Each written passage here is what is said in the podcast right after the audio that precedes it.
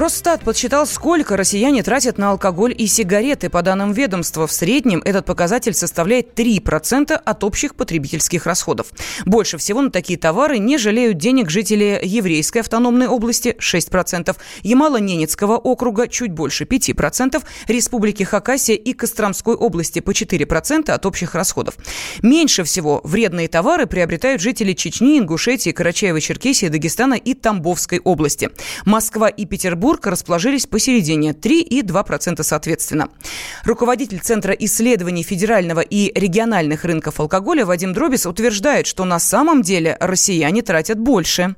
На самом деле не 3%. 3% это Росстат, ну, он же претендует на абсолютность своих данных. Он исследовал 48 тысяч домохозяйств. Вот в этих 48 тысяч домохозяйств тратят 3. Если брать данные Росстата, что у нас средняя зарплата 47-48 тысяч рублей, где они таких набрали граждан средних, трудно сказать. Но если в такой семье, значит, вот, соответственно, 47 тысяч рублей умножим на 2, 94 тысячи. И 3 тысячи рублей тратят на алкоголь. Ну, вроде действительно около 3%. Но э, лучше брать все-таки медианные зарплаты. Это примерно 22-23 тысячи рублей. Это более точное. Большая часть России живет с такими зарплатами.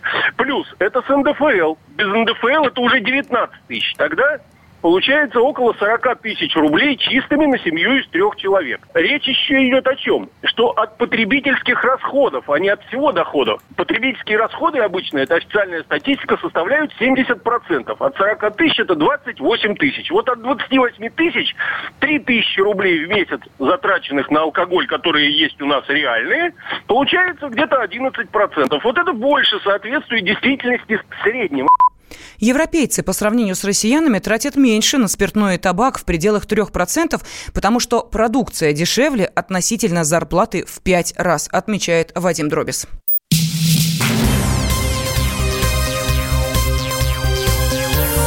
Темы дня студии Елена Фонина. MasterCard запустит, э, запустит сервис денежных переводов за границу по номеру телефона. Представители платежной системы уже обсуждают эту возможность с российскими банками. Если идея будет реализована, то пользователи смогут отправлять деньги с помощью специального приложения. При оформлении перевода достаточно указать номер телефона получателя, сумму, а также отметить, что средства уходят за пределы России. Такой сервис содержит в себе большие риски и подойдет только для небольших денег, отмечает зампред комиссии по развитию цифровых технологий Российской торгово-промышленной палаты Тимур Аитов.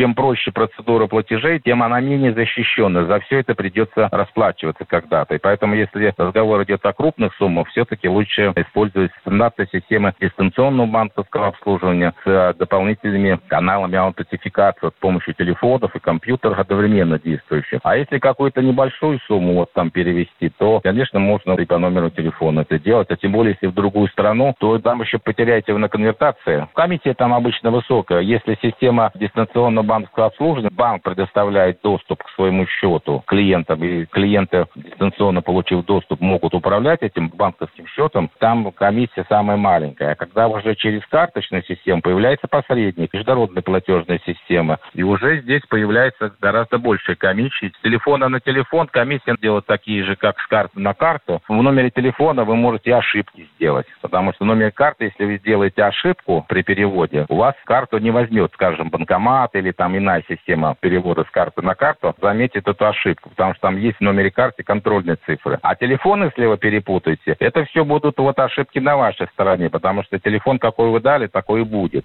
Весной прошлого года MasterCard открыла в России платформу для денежных переводов по номеру телефона, а также по адресу электронной почты и профилю в отечественных соцсетях.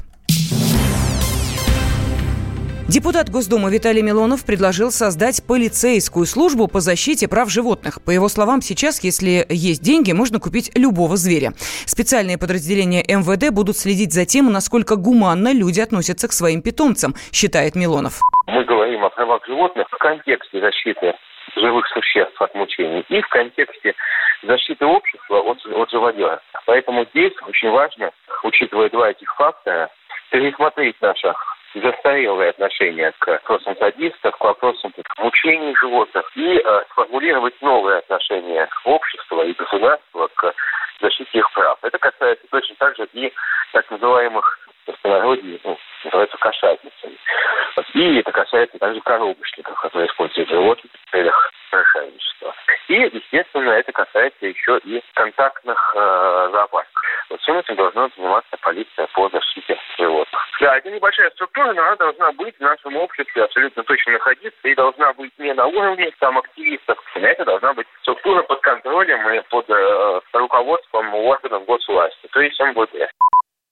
Юрист, руководитель благотворительного фонда помощи животным «Большие сердца» Анастасия Камагина отмечает, что сначала нужно улучшить законодательство в сфере защиты животных. Я бы осторожно отнеслась к его высказыванию, потому что в настоящий момент э, в российском законодательстве животных нет прав. Они относятся к имуществу, но с особым статусом, то есть как э, необходимо гуманно с ними обращаться, то есть создавать полицию, которая будет защищать а, несуществующие права животных, ну это как минимум странно. Безусловно, какой-то орган необходим, который будет заниматься подобными вещами, но говорить о том, что это будет полиция, при, опять же, при действующем хромом весьма законодательстве о животных, ну, на мой взгляд, это, в общем, честно говоря, со Милонова, ну, просто демагогия, да, и стрясание воздуха. Я понимаю, откуда это все пошло, да, и вот даже несколько дней назад в Гарварде открыли новый курс, новую программу, э, на котором будут учить э, на защитников прав животных. Но дело в том, что прежде чем запускать вот эту специализированную полицию, да, специализированную организацию, которая будет этим заниматься,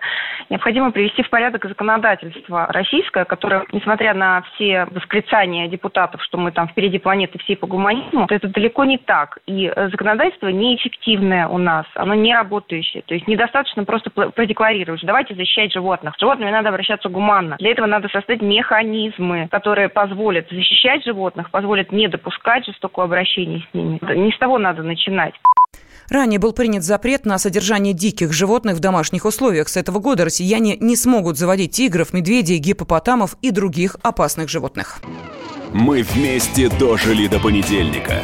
Вовремя рассказали тебе о главном во вторник, среду и четверг. А теперь встречай пятницу! На радио «Комсомольская правда» новая программа. Каждую пятницу в 8.00 Сергей Мардан и Надана Фридриксон. Три часа самого острого эфира. Мардан и Надана. В программе «Опять пятница». Взболтай и можешь смешивать.